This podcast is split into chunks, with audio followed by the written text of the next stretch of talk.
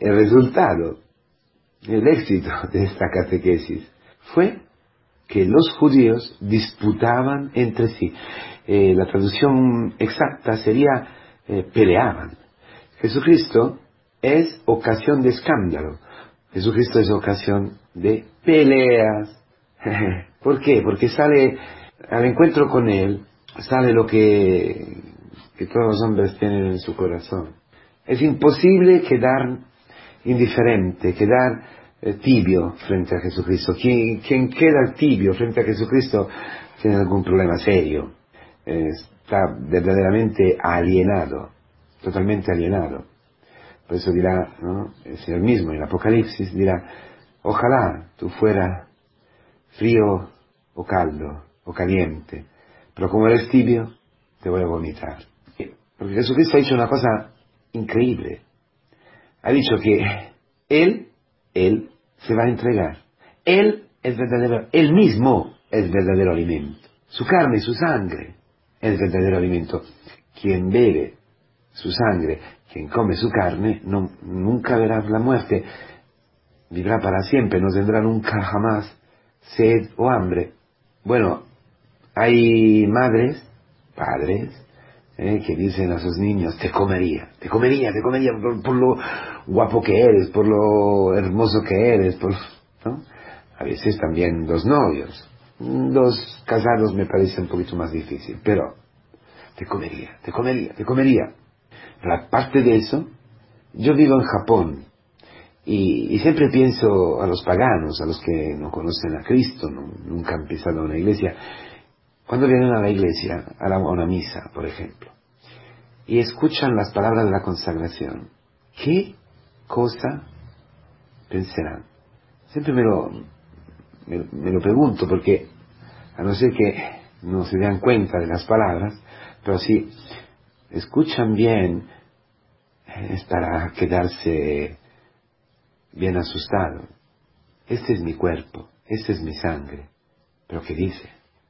Que somos antropófagas, comemos la carne de un hombre, somos caníbales. No es así, ¿no? Y yo creo que, que los judíos, estos judíos, aparte de este tipo de escándalo, es decir, cómo se puede dar de comer la carne, ¿no? Pero es que atrás de esta pregunta, ¿cómo puede este Jesús darnos a comer su carne? Hay una pregunta más fuerte aún. ¿Cómo puede una persona llegar a dejarse comer? Ese es el punto fundamental. Ese es el punto fundamental de la catequesis sobre la Eucaristía. ¿Tú crees de verdad que un hombre te ha llegado a amarte hasta dejarse comer por ti? Es que no tenemos, no tenemos experiencia, nadie se ha, se ha dejado comer.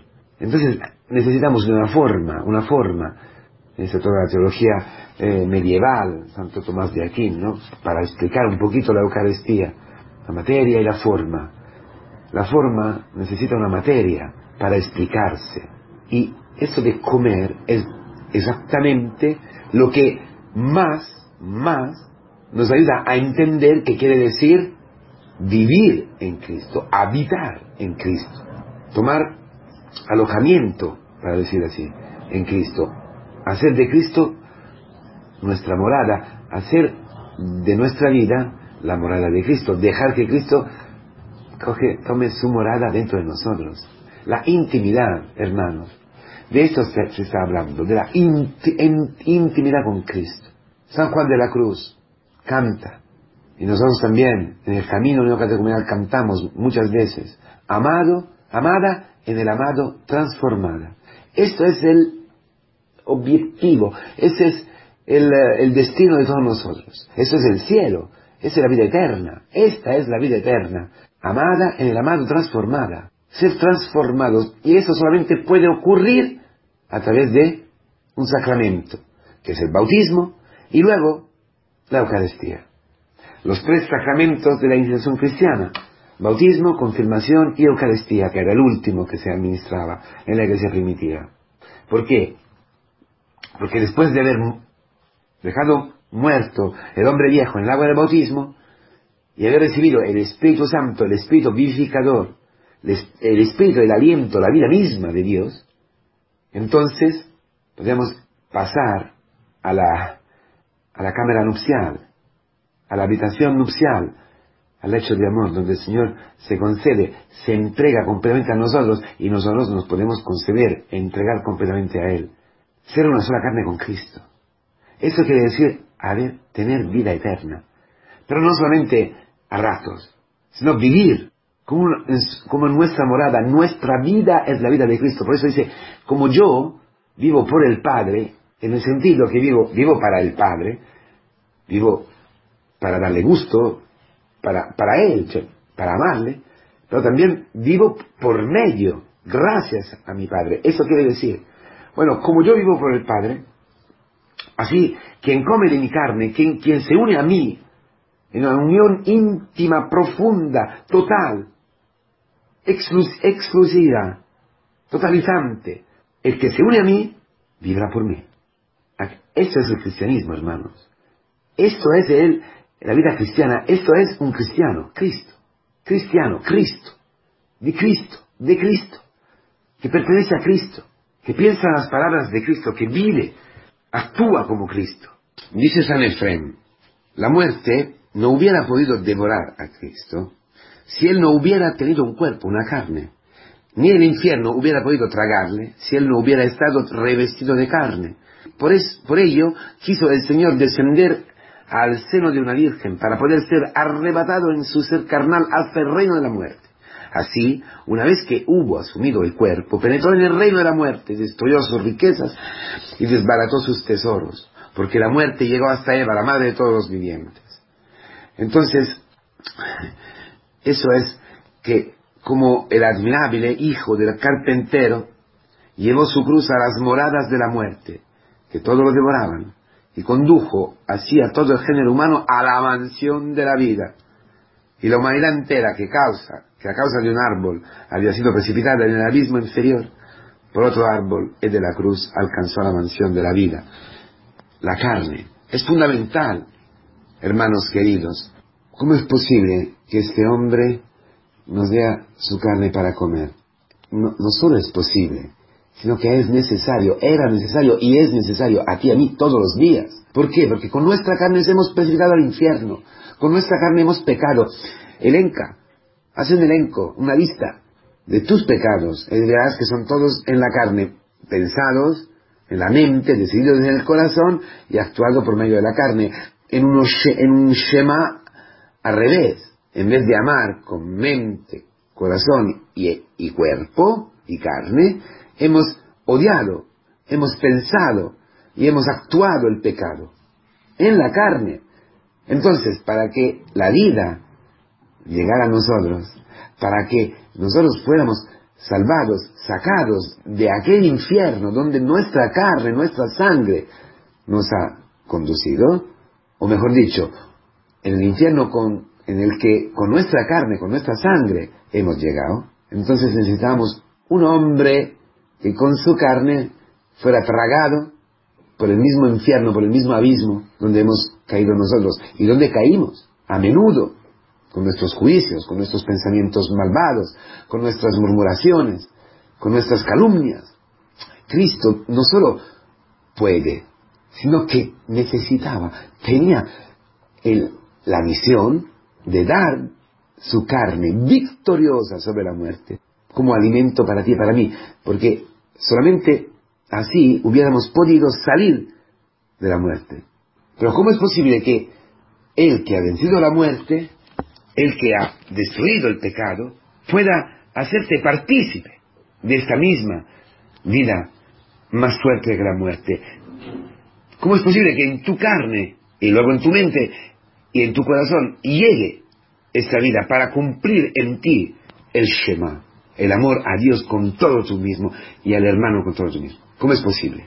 Solamente si se comunica, si se, como haga una, especie de suero de la vida suya, en tus venas, en, tus, en tu organismo. Y eso de comer no es solamente una imagen, es muy importante porque quien come se transforma en lo que come.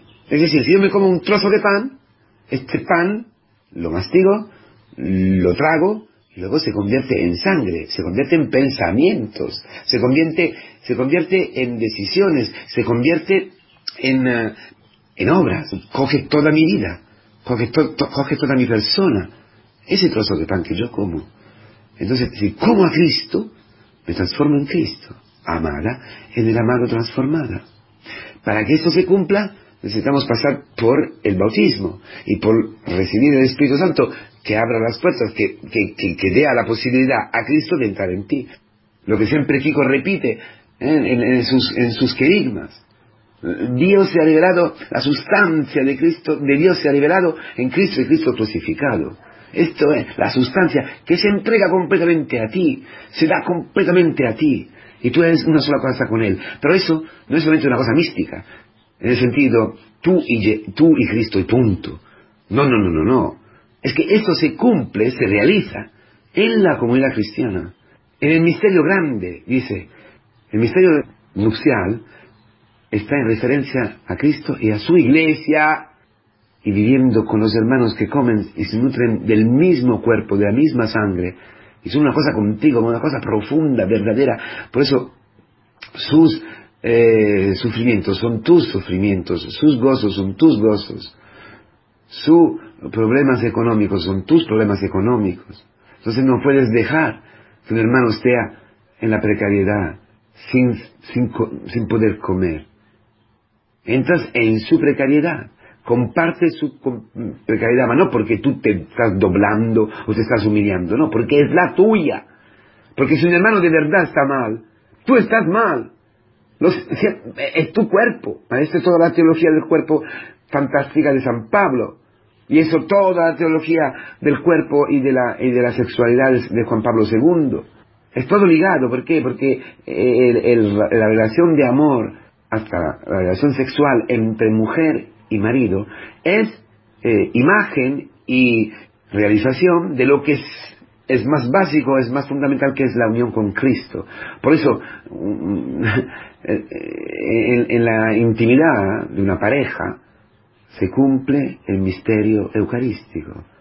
El baldachín que tenían ¿no? las, las camas antiguas, por lo menos de los ricos, es el mismo baldaquín que encontramos en las iglesias, en San Pedro, sobre el altar, porque la Shekinah de Dios, el pan que baja del cielo, que da el, alimento, y quien vive en Cristo vive para Él, y quien vive en Cristo vive para Él, quiere decir que vive en virtud de Él y para Él, por medio de Él y para Él, para entregarse a Él. Y esto es lo mismo, porque el otro es Cristo.